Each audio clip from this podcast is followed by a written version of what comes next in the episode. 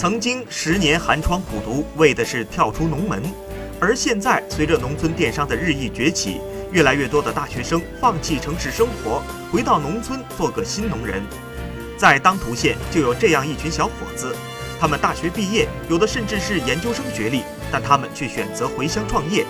在如今互联网加农业的风口上，这批新农人演绎了别样的回乡创业记。